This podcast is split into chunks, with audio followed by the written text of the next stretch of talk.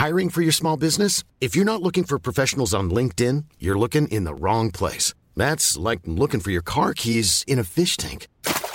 LinkedIn helps you hire professionals you can't find anywhere else, even those who aren't actively searching for a new job but might be open to the perfect role. In a given month, over 70% of LinkedIn users don't even visit other leading job sites. So start looking in the right place. With LinkedIn, you can hire professionals like a professional. Post your free job on linkedin.com/people slash people today. La vie d'un riff de légende, de sa naissance du bout des doigts à aujourd'hui, c'est l'historif sur Rock et Folk Radio. Un riff, c'est comme l'année 2021. C'est pas parce que le départ est un peu compliqué que ça veut pas dire qu'à la fin, ça va pas être génial. Oui, je mets des petits messages d'espoir comme ça. Aujourd'hui, nous allons nous pencher sur la chanson qui a donné leur nom à plein de vidéos vachement marrantes. Même si euh, je pense qu'à la base, c'était pas du tout le but. hein. Non, parce que bon, prévoir YouTube 40 ans avant, ça aurait quand même été balèze. Instant Karma de John Lennon.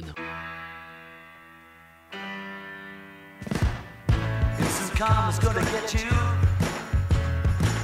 Gonna knock you right in the head. You better get yourself together. Pretty soon you're gonna be dead. Sorti le 6 février 1970, ce morceau est considéré comme le plus rapide de l'histoire de la musique. Alors pas dans le tempo, hein, parce que clairement, euh, il y a 2-3 chansons de punk hardcore qui ont allé 10, 12 ou même 120 BPM de plus, mais plutôt dans la Sainte Trinité, composition, enregistrement, sortie. Avant d'en parler, revenons à la base. Une nouvelle décennie s'ouvre. Les 60s sont mortes, les Beatles quasiment, les hippies euh, c'est bien enclenché, et John et Yoko eh viennent de se couper les cheveux pour une histoire caritative, ou tout simplement euh, pour une histoire d'hygiène, ce qui serait quand même pas mal. Le couple est alors au Danemark où une discussion sur le karma instantané perturbe totalement John Lennon.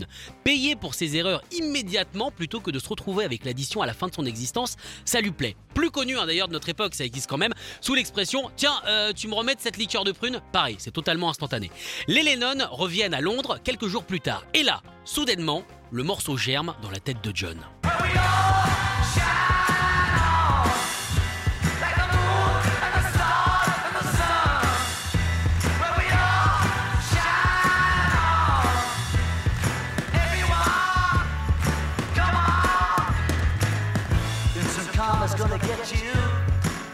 Nous sommes le 27 janvier 1970. John se réveille, se met au piano et trouve très très vite la mélodie, les accords et les paroles. La légende raconte qu'il n'a fallu qu'une heure à John pour avoir justement tout ça. Et vous faites quoi vous le matin en une heure? Bah voilà, lui il a fait ça. Bon après il a pas pris de douche donc forcément ça fait gagner un petit peu de temps. Une fois la chanson terminée, il prend son téléphone et appelle deux personnes. George Harrison et le producteur Phil Spector, l'homme de l'embrouille définitive entre Lennon et McCartney. Le bol, c'est que Spector est alors à Londres. John lui demande donc de venir expressément à Apple en lui disant Viens me voir, j'ai écrit un monstre.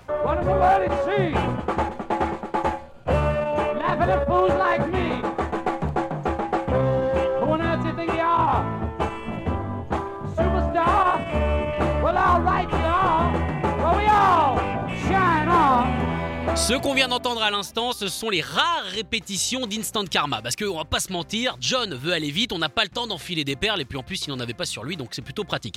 Le groupe se rejoint finalement à Abbey Road, groupe composé d'habitués de John, George Harrison pour la guitare, Voorman pour la basse, Alan White à la batterie, et Billy Preston pour tout ce qui est clavier. Il ne manque plus que Spector qui arrivera en retard. En même temps, eh, une coupe comme ça, ça se fait pas tout seul, 5 heures minimum.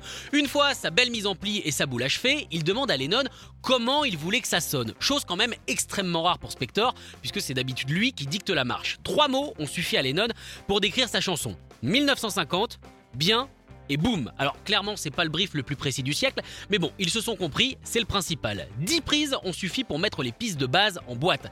Et la gagnante, après contrôle de notre huissier Monsieur Glarb, est la piste numéro 10, bravo à elle. 4 pianos vont alors être ajoutés à cette fameuse piste pour trouver l'espace caractéristique du Wall of Sound spectorien. Lennon trouvait par contre les chœurs un petit peu moumou quoi, c'est moumou. Il a donc envoyé Billy Preston dans une boîte juste à côté du studio pour ramener le plus de monde possible. Imagine T'es au bar, en train de boire un, un Bloody Mary, hein, mettons ça, en écoutant de la musique beaucoup trop forte qui t'oblige à hurler pour te faire entendre, et 10 minutes plus tard, eh bah, tu fais les chœurs sur un morceau de Lennon. Ça s'appelle une bonne journée.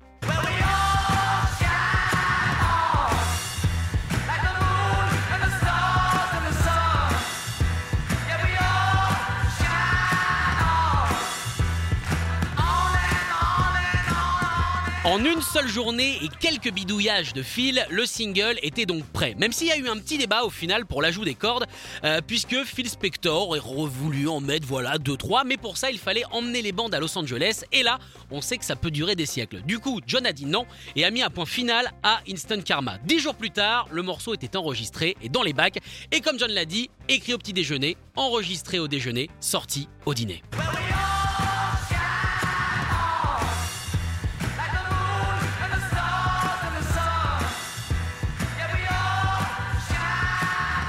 Et ça c'est plutôt un régime équilibré. Prends ça du camp, on a marre du jambon. Retrouvez l'historif en podcast sur rock'n'folk.com. Even when we're on a budget, we still deserve nice things.